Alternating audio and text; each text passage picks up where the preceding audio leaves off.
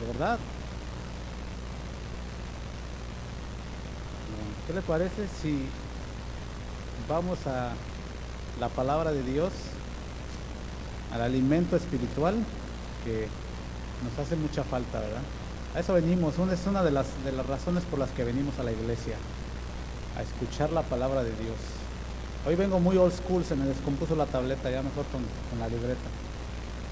Ahí, ahí sí, ahí sí me atoro, ahí no se vayan a, no se vayan a desesperar, ¿ok? Ejerzan el fruto del Espíritu que es la paciencia. aleluya. Cierre sus ojos conmigo, vamos a poner este tiempo delante de Dios y a pedirle que sea Él que nos hable. ¿Cuántos quieren que Dios les hable?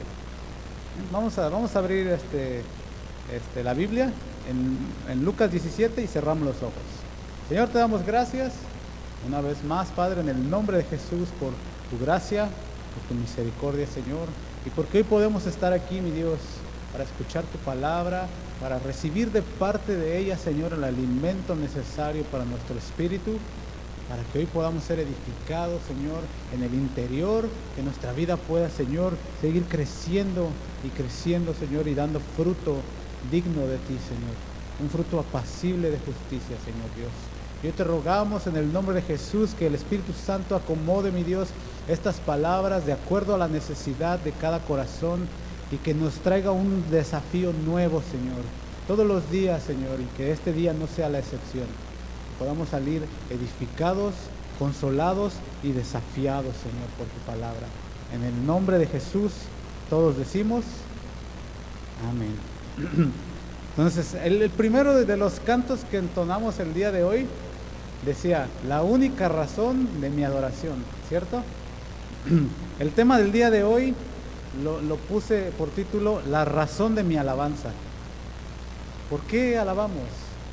A veces cuando, cuando recién empieza la obra de, gracia en el corazón de las personas, estamos habituados a estar en el mundo y a, a desenfrenarnos, ¿verdad? ¿Cuántos se acuerdan de esa manera de vivir? ¿Nadie se acuerda? ¿Cuántos se acuerdan de todo lo que hacíamos en el mundo? ¿Cuántos se acuerdan de todas las pachangas y todo lo que hacíamos allá afuera? ¿Cuántos lo extrañan? Ah, ¿verdad? Casi los agarro. No. Pero cuando entramos a la iglesia de repente vemos, eh, lo primero que vemos es alguien cantando, ¿no? Ahorita en, nuestro caso pues no hay músicos, pero un día los va a ver. Ah, gloria a Dios. Y a veces a mí me sucedió entrar a una iglesia y ver, ah, ¿Por qué tienen músicos? ¿Por qué, tienen, ¿Por qué tocan? ¿Por qué hacen ruido? ¿Por qué se oye muy fuerte? ¿Por qué grita el que está cantando? Perdón, ¿eh? ¿Por qué? ¿Por qué suceden tantas cosas? Y hay una razón para todo eso, ¿no?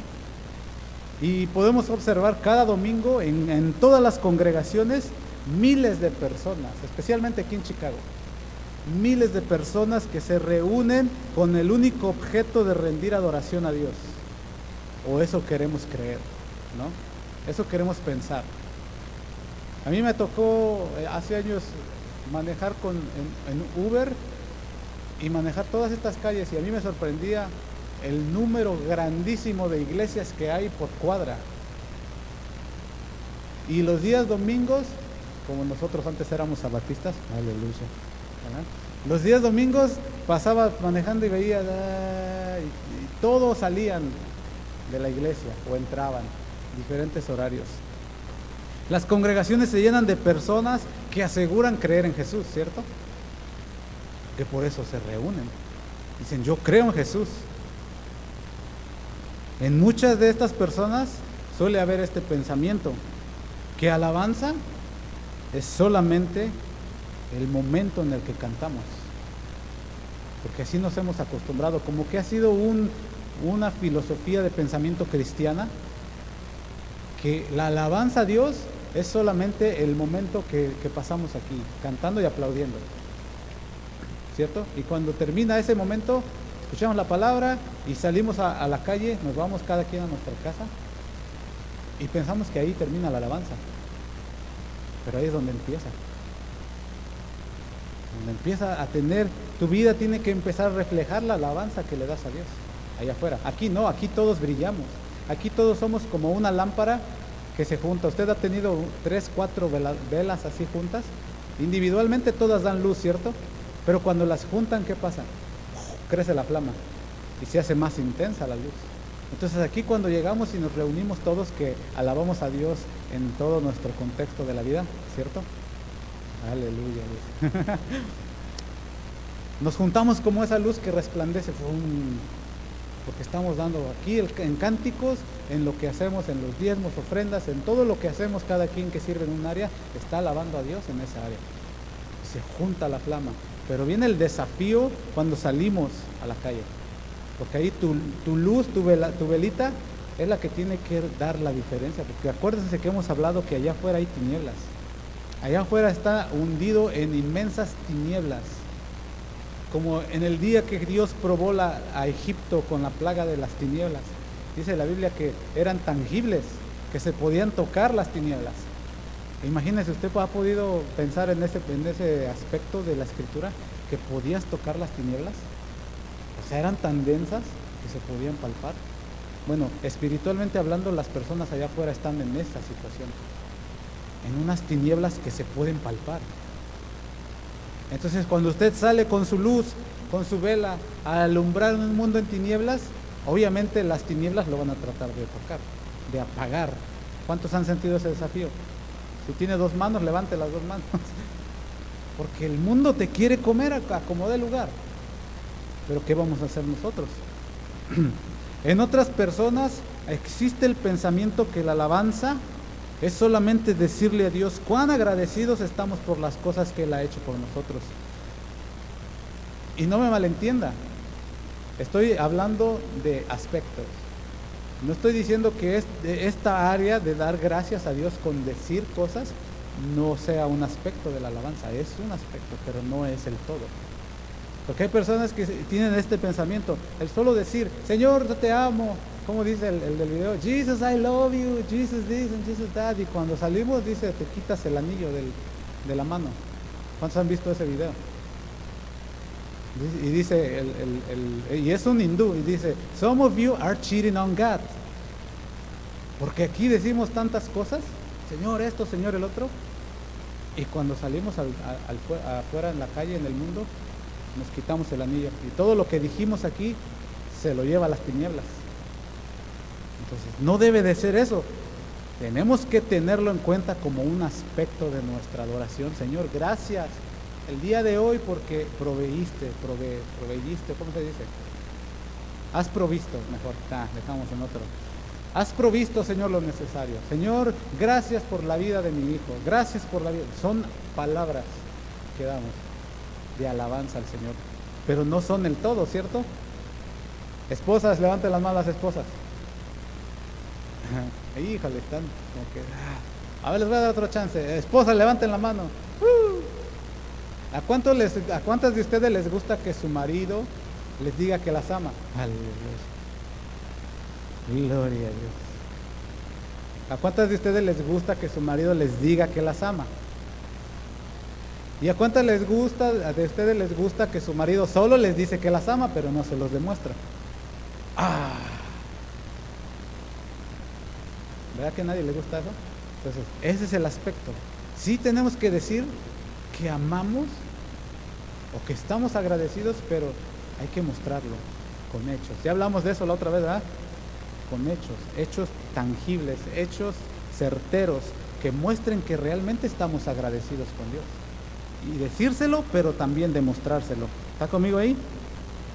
Entonces estas personas que tienden a tener este pensamiento de que solamente le voy a decir a Dios, muy a menudo, después de haber alabado a Dios en esta área de confesar, después de haber dado la gloria a Dios con los labios, vuelven a comportarse como si no creyeran en aquel en al, que le están dando la gloria a Dios.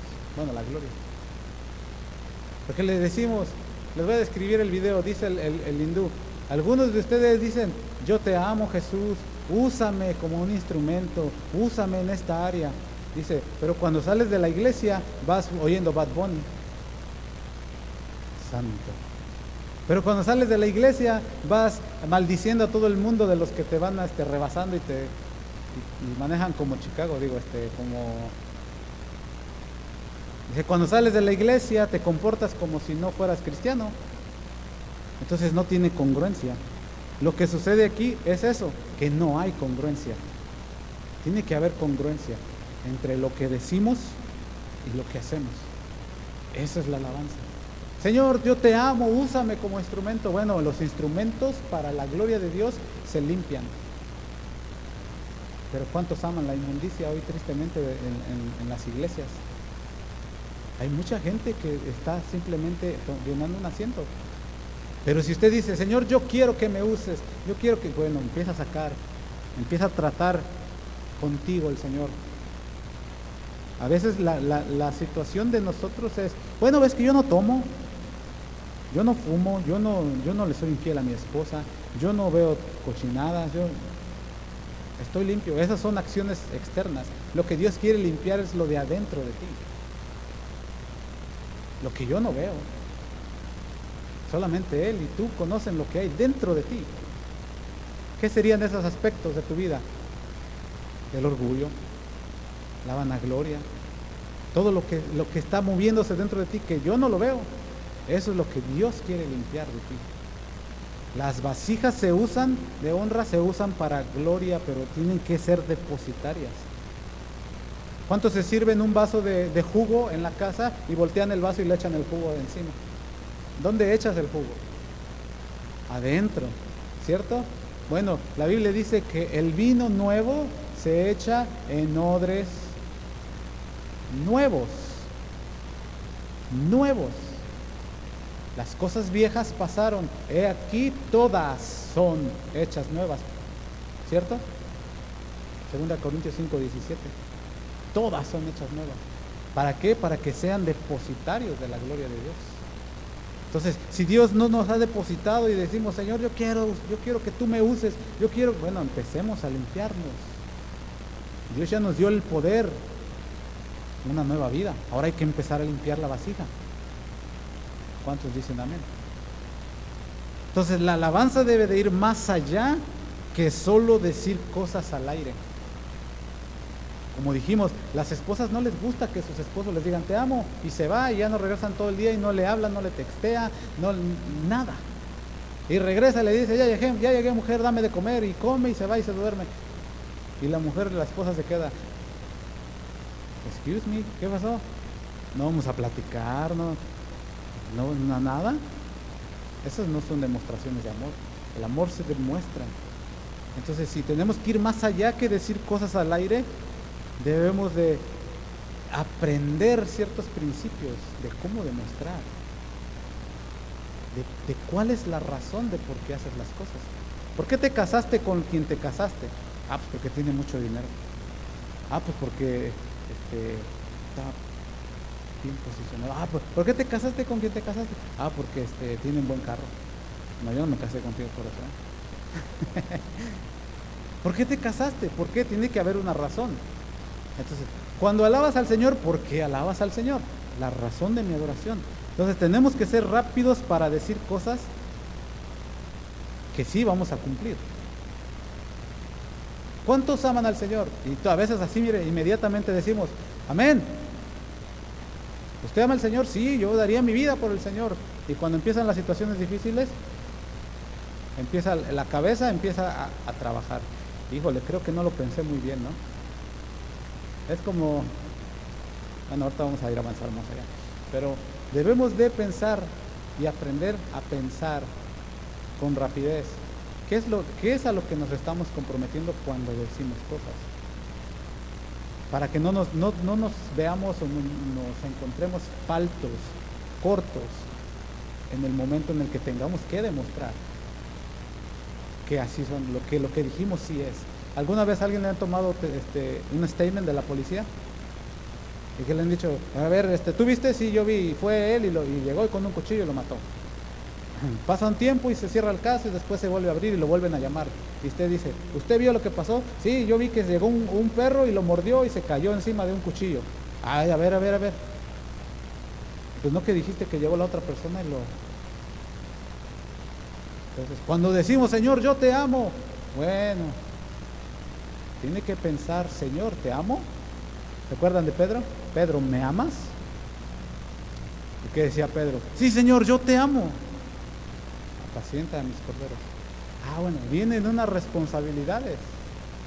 Ay, Señor, apacentar, pues tengo, tengo que hacer esto, tengo que hacer esto, tengo que... Híjole.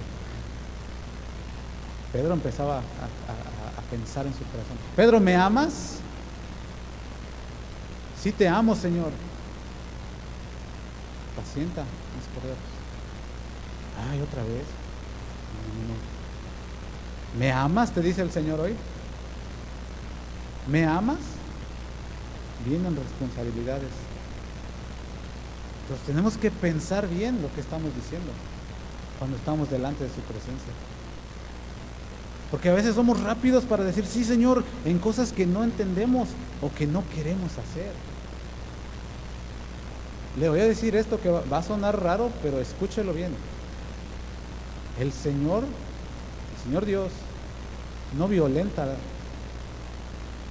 su palabra. Él manda, pero no obliga. ¿Cierto? ¿O alguien de ustedes lo ha obligado el Señor a hacer algo que no quiere? A mí no. Y, a mí me ha pasado situaciones que el Señor me dice, quiero que hagas esto. Y yo le he dicho que no. Y sabe, después me va mal a mí. Porque tengo que vivir las consecuencias de lo que... En ese momento tengo miedo de lo que me está diciendo. Y no lo hice. Vienen consecuencias por desobediencia. Pero a nadie le pone una pistola aquí el Señor y le dice, o lo haces o lo haces. ¿O, alguien le ha hecho así? Entonces debemos de pensar cuando vamos a hacer algo o decir algo, si realmente lo vamos a hacer y queremos hacerlo. Porque si usted no quiere hacerlo y lo hace, después no le cuenta para nada. Porque va con obligación, va con pesadez. Va ay, ¿para, qué no, ¿Para qué no diga a mi esposa que no la quiero? Le voy a comprar flores. ¿Usted cree que esas flores le cuentan como una muestra de amor a su esposa? Pero ¿qué pasa cuando usted va por el camino y dice, ay, mira esas flores tan bonitas? Gloria a Dios. ay, esas se parecen a mi Lili, son lilies. Ese soy yo, eh, ese soy yo. Y pienso en, las flores de, de Lili, ¿no? Y se las compro porque está viendo una demostración de lo que yo estoy sintiendo por ella. Nadie aquí, ¿verdad?, que ha, hecho eso diciendo, ay, ¿por qué le tengo que dar flores a mi esposa? ¿O sí? Exacto. Entendemos el principio, ¿verdad? No debemos de hacer cosas que no queremos.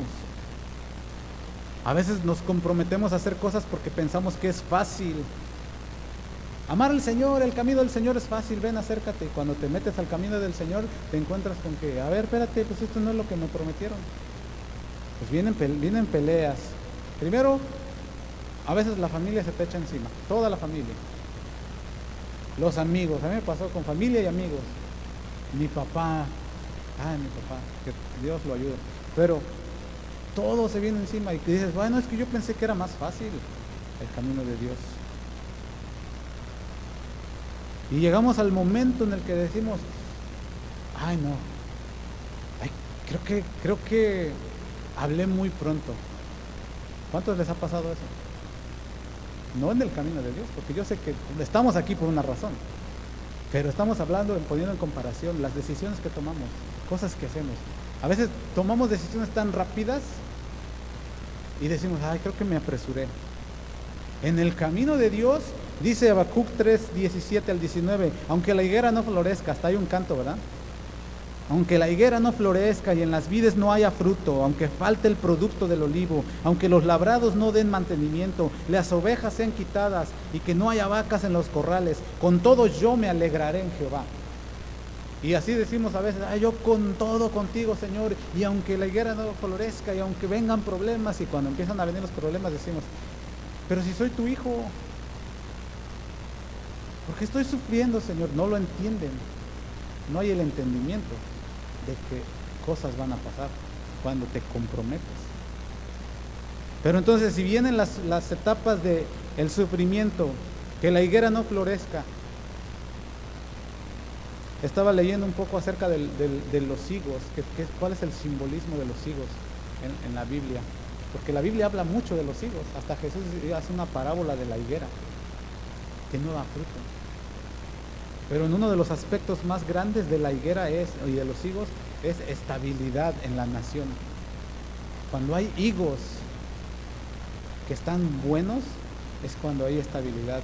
Ahorita vemos la situación en el país que está totalmente mal.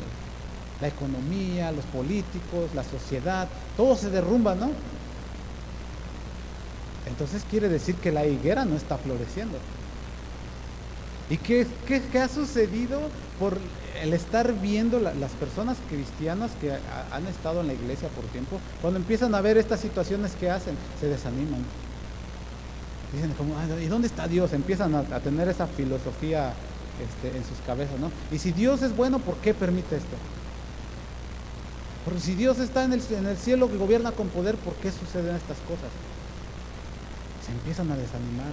Dice el, el profeta Habacuc, aunque la higuera no florezca y con toda la lista que da, dice, con todo yo me alegraré en Jehová. Aunque todo esto esté sucediendo, yo no tengo mi esperanza puesta en los higos en la estabilidad de la nación. Yo no tengo puesta mi esperanza y mi, alegría y mi firmeza eh, en el producto del olivo.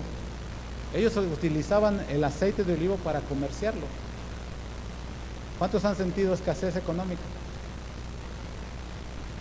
De repente todos los trabajos estaban así y de repente, ¡tas! Aunque la higuera no florezca. ¿Cuál es la razón de tu adoración? Dice, y aunque en las vides no haya fruto, las vides producen uvas y las uvas producen vino y el vino es simbolismo de gozo. ¿Cuántas veces te has sentido deprimido o triste?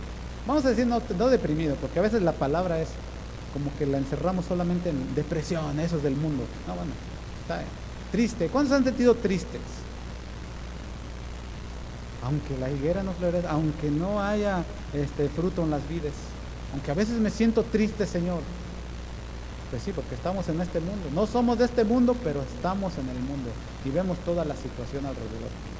Y a veces eso trae tristeza. Pero aunque yo no esté eh, con un gozo, así que ah, con todo, Señor, dice, fíjate el, producto que viene de la confianza puesta en Dios no en, no en las circunstancias, en Dios. Con todo yo me alegraré en Aunque todo esto se esté cayendo a pedazos, Señor, yo me alegraré en ti. Yo pondré mi confianza en ti únicamente. Porque aunque todo este sistema se caiga, tú permaneces para siempre. Eso se llama fe y confianza. Y esa es una de las razones por las que adoramos, por la fe. Entonces, vamos a seguir. La razón de nuestra alabanza no debe de estar basada en las circunstancias alrededor. Porque las circunstancias alrededor cambian, ¿sí o no? A veces tenemos, a veces no tenemos. A veces estamos contentos, a veces no estamos contentos. ¿Cuántos han sentido estrés en el trabajo? ¿Verdad? Especialmente cuando trabajas con otras personas que siempre hay uno que te está picando la costilla, ¿sí o no? Y a veces tú vas, te levantas, ah, gloria a Dios en el nombre de Jesús. Nuevo día, llegas a tu trabajo y eh, empiezas a ver y empiezas, ah, ¿cómo tengo que aguantar a estos, no? Y de repente llega el final de tu jornada y sales así como que, ay, gracias a Dios que ya se acabó esto. Otro minuto más y lo ahorco. las circunstancias cambian. Al otro día llegas y como que le picó la hormiga de la felicidad a ese que te pica la costilla, ¿no? Ay, ¿cómo estás? ¿Qué te pasó? Ayer me estaba haciendo la vida imposible y hoy las circunstancias cambian. Entonces solo cuando vengan esos días en el que aquel le picó la hormiga de la felicidad, solo en esos días vas a alabar al Señor. No, no debes de basar la razón de tu alabanza en las circunstancias. A veces decimos, le digo, como dije ahorita, cosas que no entendemos, pero es muy importante que nos comprometamos a hacer lo que dijimos que vamos a hacer. Te alabaré aunque la higuera no florezca, aunque la higuera no florezca, Señor. Con todo yo voy a alegrarme en ti. No me importa que la situación esté mal. Porque la prueba viene cuando las circunstancias en nuestra vida comienzan a cambiar y con ellas, con esas circunstancias, nuestro compromiso de alabar a Dios tiene que permanecer. ¿Sí o no? No los veo muy convencidos. Tenemos que permanecer porque estamos fundamentados en la roca, amén. Entonces nuestro compromiso no es en las circunstancias, las circunstancias en las que Habacuc escribió esto eran realmente un desafío para ellos. Estaban en el cautiverio, estaban siendo asolados, azotados, estaban siendo pulverizados como nación. Y por cierto, una pregunta para, para vosotros. ¿Cuántos entienden el idioma bíblico? vosotros. ¿Cómo mantienes tu devoción a Dios en circunstancias difíciles? ¿Cómo la, cómo la mantienes? ¿O dejas que las circunstancias se la lleven? Hoy estoy bien, mañana como sucedió esto, ya no quiero ni ver a ese brother, porque ah, ese brother siempre me hace la vida imposible y ahora ya hoy no aplaudo para que se le quite. y nos montamos así de, no. Dejas que las circunstancias lleven tu devoción. Y el otro día amaneces bien y dice, ahora sí, Señor, te alabaré todos los días. Y, el Señor así, a estar en su trono como de, ¿really? Ayer estabas como que no querías nada y hoy ya quieres. Crece en esa área. Crece. Pero entonces, ¿en qué debemos de fundamentar la alabanza? ¿En qué debemos de fundamentar nuestra vida? ¿En las circunstancias? o en lo que es Dios. La razón de mi alabanza debe fundamentarse en quién es Dios y en lo que Él ha hecho. ¿Cierto? ¿Cuántos pueden comprobar que Dios ha hecho una obra en su vida? En eso debe de fundamentarse. ¿Sabe? Porque Él no cambia. Dice la Biblia en Santiago 1.17 que Él no cambia. en Él no hay sombra de variación. Él es el mismo, dice también en Hebreos 13, que Jesucristo es el mismo de ayer, de hoy y por los siglos. Él no cambia. Él dijo que iba a ser y lo hizo, ¿cierto o no? En Él no hay cambio de opinión. Y, la obra que Él ha hecho en nosotros, dice la palabra de Dios en Salmos 138, 8, que sus obras son perfectas. Lo que Dios inició en ti fue algo perfecto. Te cambió. ¿Cuántos cambiados? Amén. Te libertó. ¿Cuántos son libres? Amén. Yo soy libre en el nombre de Jesús. Dios libertó mi corazón de la muerte y del pecado y todo lo que me esclavizaba al infierno. Él lo rompió con el poder de su sangre y ahora soy libre y nadie dice amén. Gloria a Dios. Soy libre.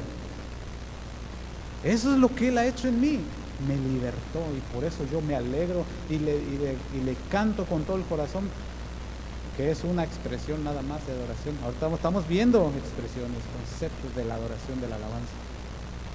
Por esas razones, por quien Él es y por lo que ha hecho. ¿Qué ha hecho en ti?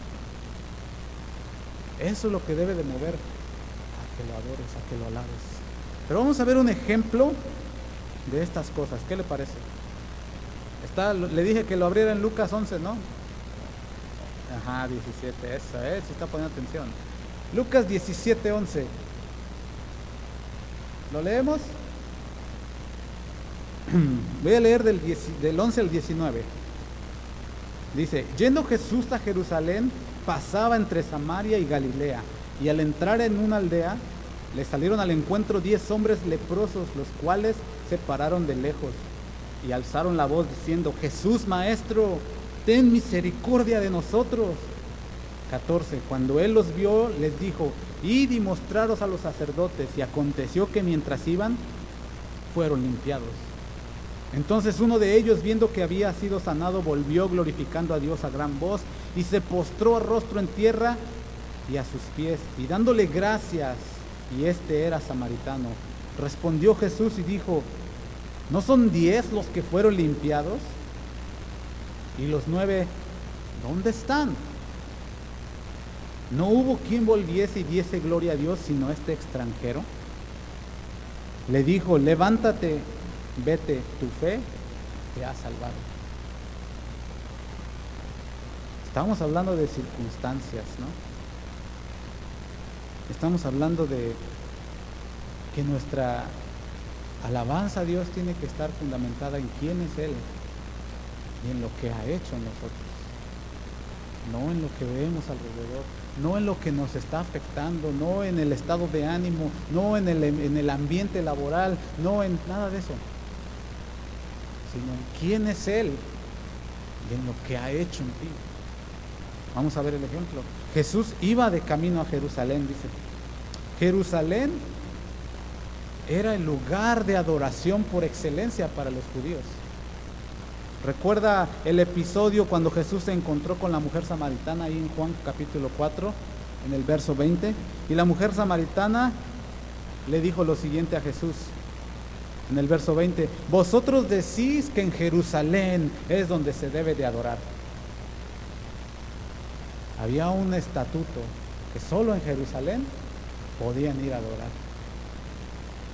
Pero Jesús iba de camino a él, a ese lugar.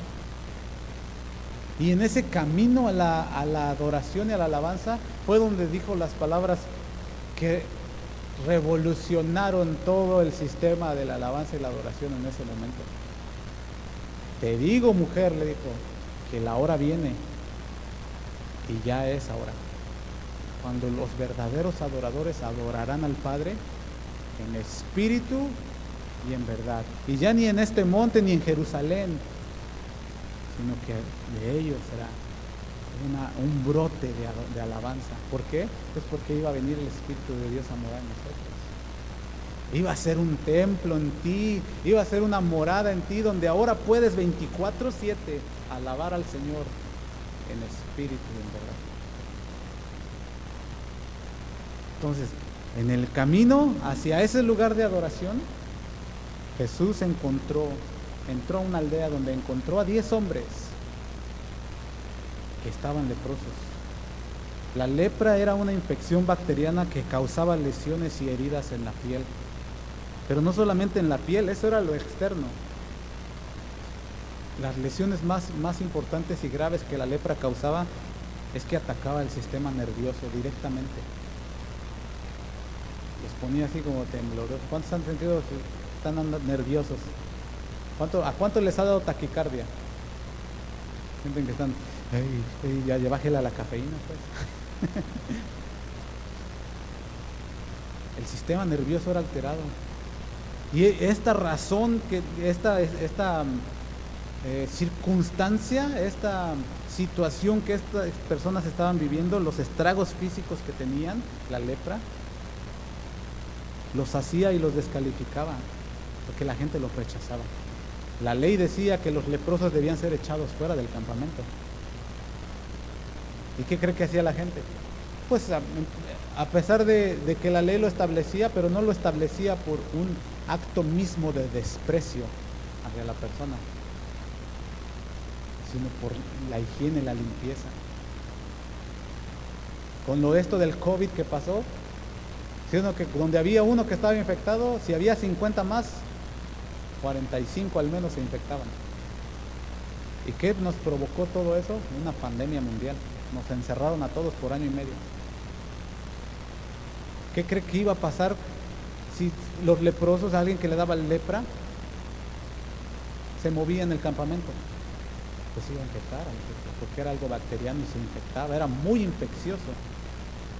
Entonces, cuando se da la orden de ponerlos o excluirlos, era para cuidar la integridad de todo el pueblo. Pero el pueblo se ensañó y usaba el menosprecio. Los miraban feo, los despreciaban. Tú enfermo, tú que estás ese sucio. No nos, no nos queremos. Ese es el desbalance. Jesús los vio, dice, y eran leprosos. Ahora Jesús está diciendo, para mí no importa e-, ese tipo de desprecio. Yo no desprecio, él no desprecia a nadie, pero sí quiere cambiarlos, porque a ellos los limpió, ¿sí o no? el pecado es el simbolismo de la lepra. Igual que la lepra, el pecado funciona así. Si alguien está infectado, infecta a los demás. Había unos personajes en la Biblia, no los anoté, pero ahorita me los acordé. Himeneo y Fileto, Himeneo y Alejandro, que dice que con su palabra, o sea, las cosas que, todas las enseñanzas pecaminosas que tenían, dice, y su palabra carcomerá como gangrena. Se extiende eso y empieza a dañar. Entonces, ellos estaban así, pero el simbolismo para nosotros es eso, debemos de, guardar la integridad del grupo. Cuidémonos entre nosotros. Esa es, una manera en la que damos alabanza al Señor. Porque el grupo que está aquí, vamos a hablar de nosotros, el grupo que está aquí, todos fuimos lavados por la misma sangre de Jesús, ¿cierto o no? Entonces al decir, si el hermano está en pecado, yo no me voy a juntar con él. Si el hermano está en, este, en esta situación en su vida, yo, ay no, pues, la Biblia dice, con los tales ni aún comáis. dice, pero también dice, le dijo Jesús a Satanás, pero la Biblia también dice, Satanás, que si tú eres maduro, restáurale con espíritu de mansedumbre. Estás. Llevemos todo al nivel para que no se expanda esto. Por eso la lepra no era permitida entre el pueblo, para que no se contagiaran. Eran echados fuera, pero era para guardar la integridad del grupo. Y cuando usted y yo hacemos eso, estamos dándole gloria a Dios, porque estamos cuidando la obra que Él hizo en cada uno de ustedes. Si yo digo, yo a mí no me importa, está en pecado, pues que se vaya al infierno, es cosa de él. No. Estás diciendo, el precio que pagó el Señor por él es un desperdicio. Pero es el mismo que pagó por ti.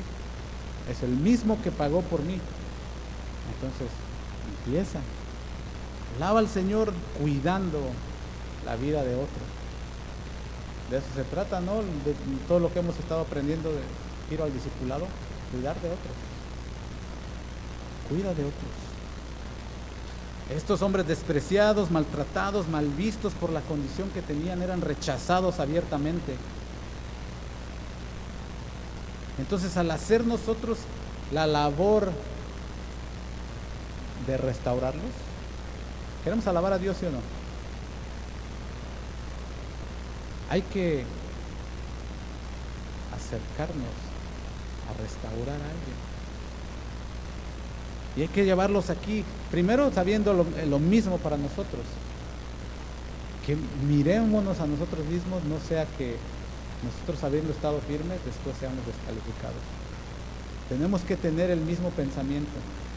Yo antes era igual, yo antes hacía lo mismo, yo antes estaba despreciado, no podía acercarme a la presencia de Dios pero Él tuvo misericordia de mí, así como tuvo de ellos. Esta es una figura de eso. Ellos estaban leprosos, así como usted y yo estábamos leprosos, infectados de pecado, que nos apartaba de la gloria de Dios. Pero venido el sacrificio perfecto, ahora somos aceptos delante de Él. Y no debe de haber en nosotros ese, ese pensamiento de superioridad, sino de lo mismo que yo necesitaba, el mundo a mi alrededor necesita el perdón de sus pecados, ser limpios por la sangre de Cristo. Entonces, vamos a ver estos puntos para desarrollar ya la enseñanza y decir, necesito reconocer, número uno, mi condición. Yo y llevar a otro que reconozca su condición. Ellos sabían que estaban leprosos y la acción de pararse a lo lejos, porque dice que se pararon a lo lejos, ¿verdad? Porque sabían que estaban leprosos. La acción de pararse a lo lejos nos enseña que un hombre en condición de pecado o de lepra está alejado del Señor. No puede estar cerca de Dios. Dice en Efesios 2.12, en aquel tiempo, ¿cuál es aquel tiempo? En el que vivíamos en pecado, en el que éramos hijos de perdición y de desobediencia. En aquel tiempo, dice, estabais sin Cristo, alejados de la ciudadanía de Israel, así como ellos los fueron expulsados de la ciudadanía de Israel, del pueblo de Dios, los sacaron. Así estábamos nosotros, en esa condición de pecado. Entonces debemos de reconocer nosotros que así estábamos para que podamos entonces ver que otro necesita la misma ayuda que nosotros necesitamos en algún tiempo. Número dos, un clamor de ayuda. Porque ellos dijeron, Jesús. ¿Te imagina un clamor? ¿Usted alguna vez ha tenido ese, esa desesperación por ayuda? Pero no como los que se cayeron del techo, ¿verdad? Sino, ayuda, Señor, ayúdame. Estoy desesperado, Señor. Ellos gritaron, Señor Jesús, Maestro, ten misericordia de nosotros. Así usted y yo clamamos a Dios. Y alguien que reconoce que necesita ayuda, la tiene que recibir. Porque el que pide, recibe. ¿Usted sabe el texto? El que toca, se le abre. Pero si no tocas, ¿por qué no tocas la puerta? Porque piensas que no necesitas ayuda. El que no reconoce que necesita ayuda, no la recibe. Señor, yo estoy bien sin ti, hasta ahorita voy bien. Pues sí, entonces Dios no te va a ayudar. No hay, no fluye alabanza, no reconoces que necesitas de Él, aunque Él ya te salvó y te limpió, y seguimos necesitando de Él. Ellos sabían muy bien que necesitaban ayuda y que solamente Jesús los podía ayudar. Su clamor fue, Jesús Maestro, ten misericordia de mí o de nosotros. Lleva a las personas. Conoce tu condición. Pídele ayuda al Señor y guíalos, tú que ya los puedes guiar. Señor, en el nombre de Jesús, aquí está fulano, necesita de ti. La gracia de Dios empieza a fluir cuando se reconoce la condición y se pide la intervención de Dios. ¿Verdad que aquí no, hemos hablado nada de cantos todavía? Pero estás alabando a Dios. Esa es la razón por la que, haciendo todo esto, al final llega, llegamos al grupo y decimos, Señor, explota tu corazón por todo lo que ves y el Señor hace allá afuera. Por eso prorrumpe, explota en adoración. Pero ese es solo un aspecto. Ten misericordia. Ya le iba a hacer la libreta así otra vez, mire. Santo Dios. Bueno. Cuando viene el clamor de ayuda, después viene la respuesta al clamor. ¿Qué dice en el verso... Estábamos en el 11, ¿verdad? En el 14 dice, cuando Él los vio. O sea, ellos clamaron y Jesús los vio. Y aquí viene una inyección de fe para ti, hermano. Tómalo porque es palabra de Dios. Cuando tú clamas al Señor, Él te oye y te ve.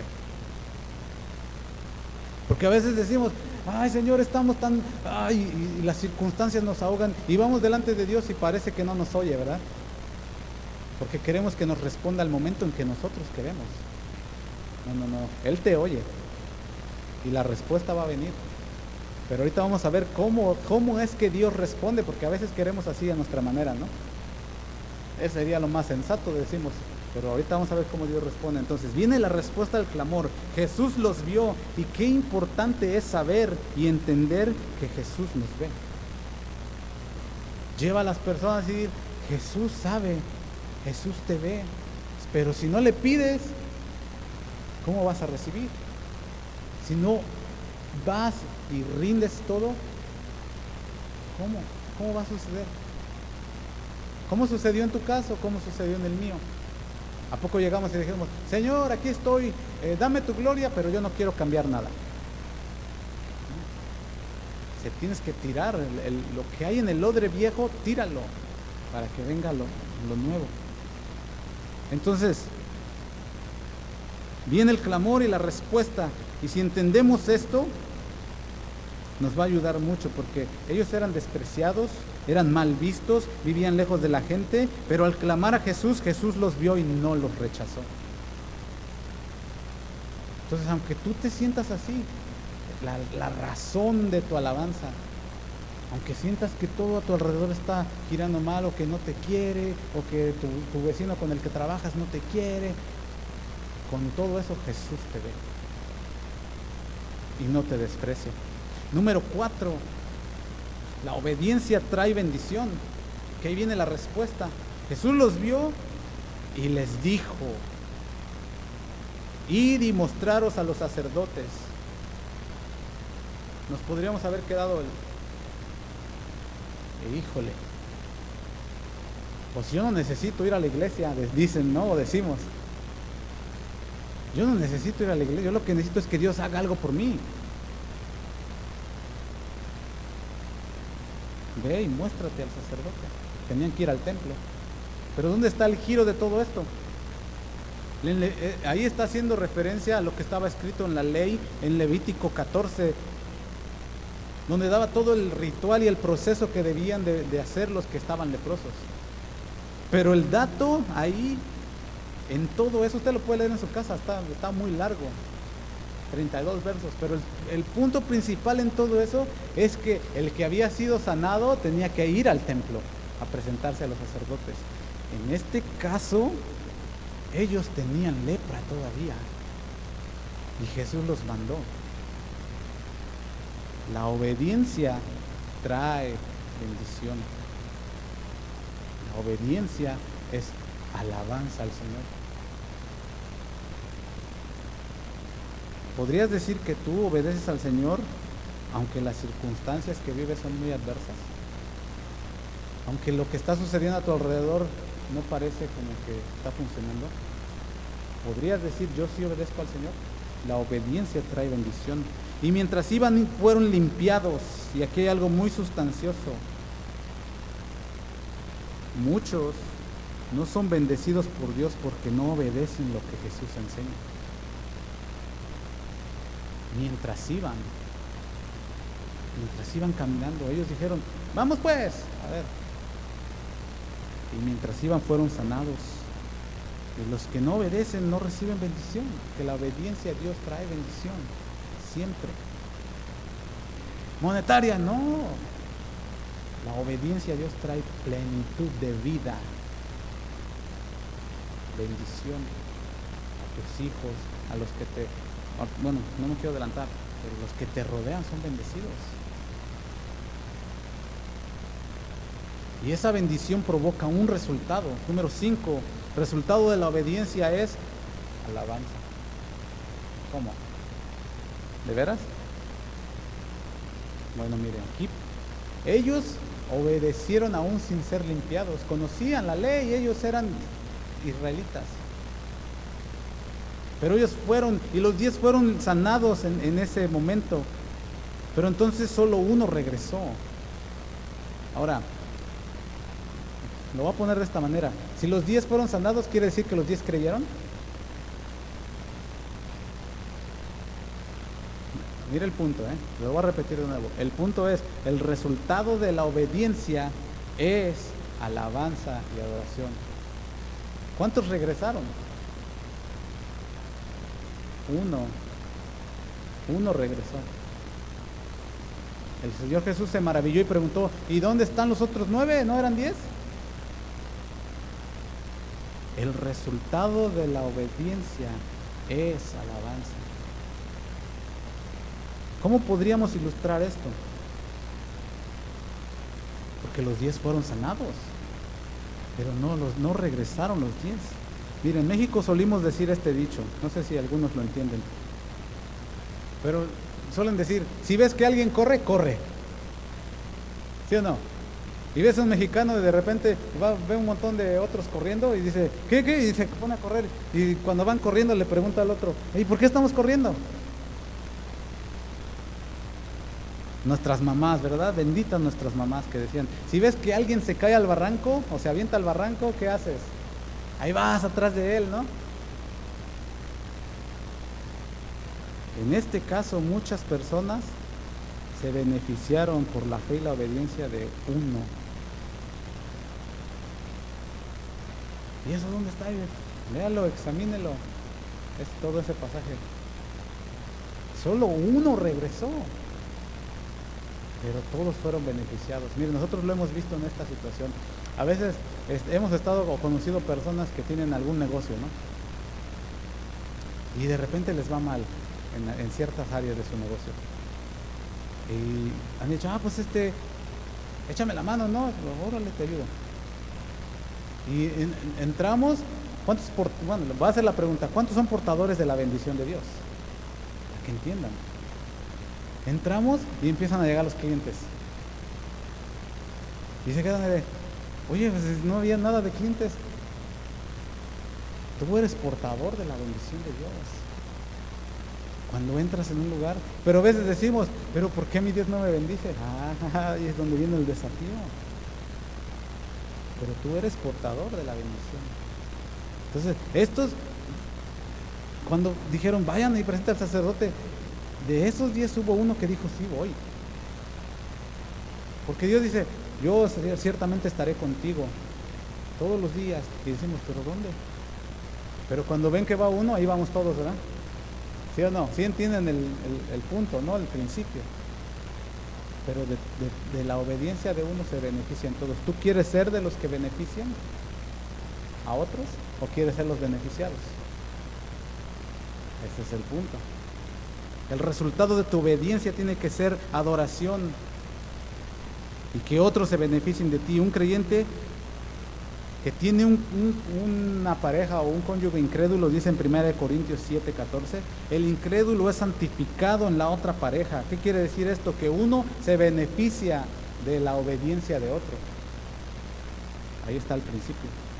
Así que vemos que aquí los diez fueron sanados, pero solo uno volvió. Glorificando a Dios a gran voz. Eso es número uno lo que hizo. Muchos decimos haber sido como este leproso y que Dios nos sanó y que nos rescató, pero vivimos tan callados que nuestra vida no hace ni el mínimo ruido. El punto es, el resultado de tu obediencia produce alabanza en todos los aspectos que ya vimos. Le predicas a otro, que restauras, que traes aquí, que ayudas, que... Ese es el ruido que hace. Él regresó y dice que a gran voz decía, las personas afuera pueden ver y escuchar tu gran voz de cómo proclamas las grandezas de aquel que te amó. ¿O eres de los cristianos que están callados? Ay, no, yo no voy a Ay, no, porque clamaba él a gran voz. Él regresó haciendo ruido y diciendo, Señor, ya recibí lo que me dijiste, lo que, lo que prometiste aquí, aquí. Regresó se postró en tierra, dice. Y esto habla de la humillación. Ya vamos a terminar, no se preocupe. Ya estamos terminando. Esto habla de la humillación que debemos demostrar. No porque Él nos rescató somos más que otros, sino que nos hacemos siervos inútiles, humillándonos delante de Él para alcanzar a otros. Ellos se tiraban al suelo con la cara en tierra reconociendo la grandeza de aquel que estaba delante de ellos. Cuando él regresó y se postró delante de Jesús, estaba diciéndole, tú eres Dios. Tú, Jesús de Nazaret, eres Dios. Porque ellos no se postraban delante de nadie. Hasta la muerte se iban, no se postraban. Cuando Él regresa y lo adora, le está diciendo, tú eres digno de toda la alabanza porque tú eres Dios. Y se postró, dice, ¿y qué hacía mientras se postraba? Dice, le daba gracias. ¿Cómo podemos darle gracias nosotros a Él? Y ahí es donde entra todo lo que, hacemos como, como liturgia de alabanza aquí en la iglesia, cantando, dando nuestra, nuestra ofrenda al Señor, dedicando, alcanzando a otras personas. Así le damos gracias a Él. Pero te humillas. En la humillación de tu vida es donde Dios te usa. Porque al soberbio dice la Biblia que Dios lo mira de lejos. Pero al humilde Dios lo atiende. Al contrito y humilde de corazón. De ese Dios se agrada. del que reconoce, yo estaba así como ellos y estaba mal y mi vida, pero ahora el Señor me alcanzó y reconozco en mi humillación, ahora yo sé que ellos necesitan de lo mismo. ¿Dónde quedó el espíritu de altivez? Y número 6, ya como, como final, Jesús responde o pregunta, ¿y dónde están los otros nueve? ¿Dónde están todos los que dicen, te alabaré aunque la higuera no florezca, aunque vengan tribulaciones, aunque venga esto, aunque venga el otro. Te alabaré, Señor. ¿Dónde están? Si ven a, un necesitado que tiene problemas en la casa y dice, ay, ay, que te ayude el pastor. Yo no tengo tiempo para estar atendiendo tus necesidades. Yo tengo más necesidades que tú. Y ven a uno que está aquí necesitado de que alguien le enseñe y decimos, no, pues para eso están los, líderes de la iglesia, hay que le enseñen a ellos. ¿Dónde están los otros nueve que alaban, adoran a Dios haciendo esa obra? No, y vemos aquí, vemos allá que hay tanta necesidad y solo decimos, ay, el mundo está cada vez más raro. y no hacemos nada. ¿Dónde están los que regresan al Señor? Y, Señor, aquí está la necesidad y se postran y se unían. Señor, aquí está tu siervo. Úsame como una vasija de honra. ¿Dónde están? Los que hacen ruido. A veces decimos, yo quiero vivir una vida de alabanza, de oración a Dios, pero me cuesta trabajo obedecer. No te has humillado. La obediencia trae bendición. Te cuesta obedecer, no has rendido tu vida al señorío de Cristo. Yo quiero, Señor, y me cuesta. Humíllate. Rinde toda tu vida delante de Dios. porque no puedes dar algo que no tienes.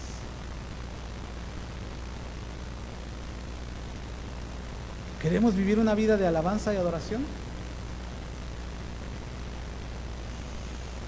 Como que se vio un grillo ahí. El grillo dijo amén. ¿Queremos vivir una vida de alabanza y adoración? Obedece al Señor. Primera de Samuel 15, 22, a veces hasta no lo sabemos de memoria. Mejor es la obediencia que los sacrificios. Ay Señor, hoy voy a ayunar 20 días, hoy voy a hacer esto, me voy a levantar a las 5 de la mañana a orar, voy a hacer aquello, voy a hacer... Obedece mejor. Hoy aprendí un principio. Un principio voy a obedecer. Uno.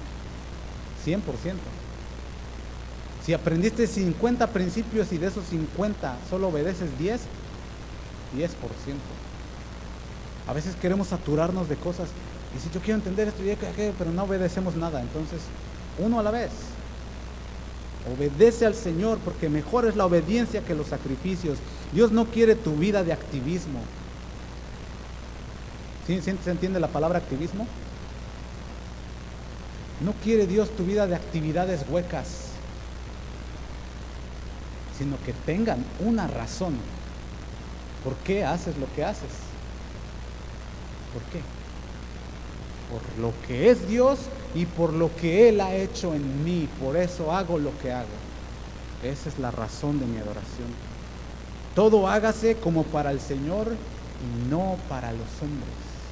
Porque a Cristo al Señor servimos. ¿Sí o no? Así dice la Biblia. Hagámoslo y humíllate delante de Dios, dice 1 Pedro 5, 6, humillaos bajo la poderosa mano de Dios y Él los exaltará. Pero no, no, cuando dice los exaltará no está diciendo, los voy a poner aquí en un pedestal y que todo el mundo vea, ay mi hijo, mira, este mi hijo es bien obediente. Cuando está hablando de Él los exaltará, es que Él te va a usar.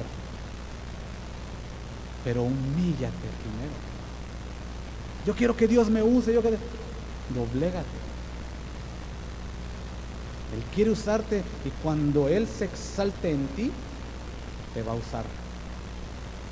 ¿Qué sucedía? Es lo que sucedía en el libro de los Hechos. La gente hablaba de los discípulos porque Dios los estaba usando.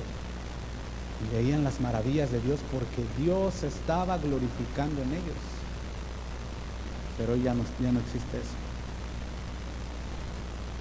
Entonces hacemos la pregunta otra vez y póngase de pie conmigo.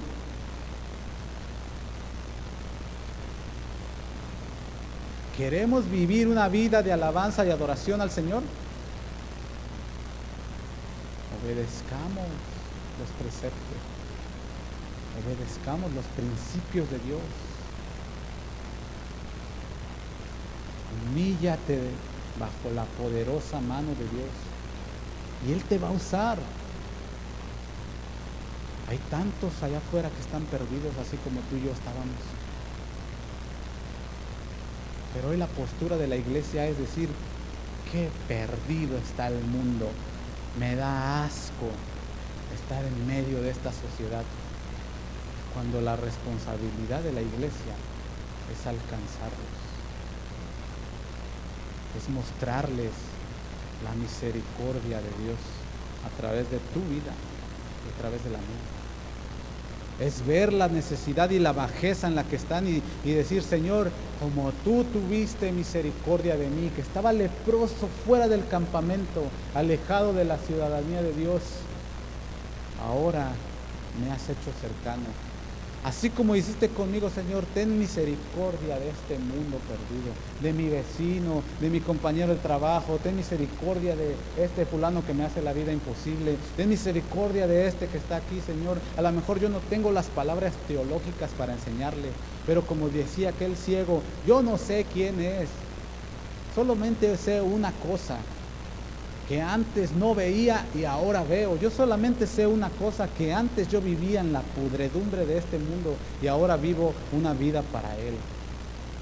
Solamente sé esa cosa. Y ahorita estoy aprendiendo y me estoy preparando, Señor. Ayúdame a dar ese testimonio delante de la gente. Que antes yo vivía eh, así como ellos. Pero ahora tú has hecho una obra en mi vida. Y esa es la mayor alabanza que puedes dar Señor. Y hay un canto que dice, que mi vida te exalte, que mi vida te adore y que mi vida te proclame. ¿Verdad que no está hablando de palabras? No está hablando de cantos, no está hablando de, de, ritmos, no está hablando de nada de eso. Está diciendo que mi integridad, mi vida completa, exalte lo que tú eres. Y esa es la adoración, la, la alabanza mejor que podemos ofrecerle al Señor. ¿Está conmigo? Vamos a orar. Señor, te damos gracias, Padre, en el nombre de Jesús, porque hoy entendemos que tú no quieres sacrificios vanos, Señor. Cosas que estaban ordenadas en el Antiguo Testamento y que se hacían como rituales, Señor, porque tenían un simbolismo, pero la palabra tuya, Señor, ahora dice, que todas esas cosas eran sombra de lo que había de venir y Cristo Jesús es quien producía esa sombra. Ahora todas las cosas se cumplieron por medio de la vida de Cristo Jesús. Ahora ya no quieres sacrificios vanos, Señor, ahora quieres alabanza de obediencia. Ahora quieres que mi vida proclame por medio de la obediencia a tu palabra, Señor, que tú eres Dios, que tú eres Rey, que tú eres Señor sobre todos los dioses que tú vives, que tú reinas y que tú realmente traes un cambio a la vida del ser humano. Esa es la mejor alabanza que yo puedo darte, Señor. Compartirle a otro, darle a otro, Señor, lo que tú un día me diste a mí. Presentarle al único Dios que puede salvar y transformar la vida y la condición de los seres humanos. Oh Señor, en este día te damos, Señor, a ti toda la gloria. Y te rogamos, Padre, que nos uses. Queremos humillarnos delante de ti. Queremos rendirlo todo a ti, Señor. Ya no quiero presentarme yo con mis argumentos, sino ser tú, Señor. Que sean tus argumentos sobre mí y obedecerlos. Humillarme delante de ti, Señor. Dándote toda mi vida para que tú me uses. Y que yo pueda decirte mi corazón. Úsame, Señor. Aquí está tu siervo. En el nombre de Jesús, ruego por las almas que están aquí, Señor, que sean edificadas, mi Dios, con el poder de tu palabra y que el Espíritu Santo, mi Dios, traiga convicción a cada corazón, que haga la obra en todos, mi Señor, los que hoy han escuchado tu voz y no han endurecido su corazón. En el nombre de Jesús, te damos gracias. Amén. Amén, Quedamos despedidos. Que Dios le bendiga, que tenga una semana próspera, tranquilos, ya no se estresen. Pero sí nos vamos a estresar, ¿verdad?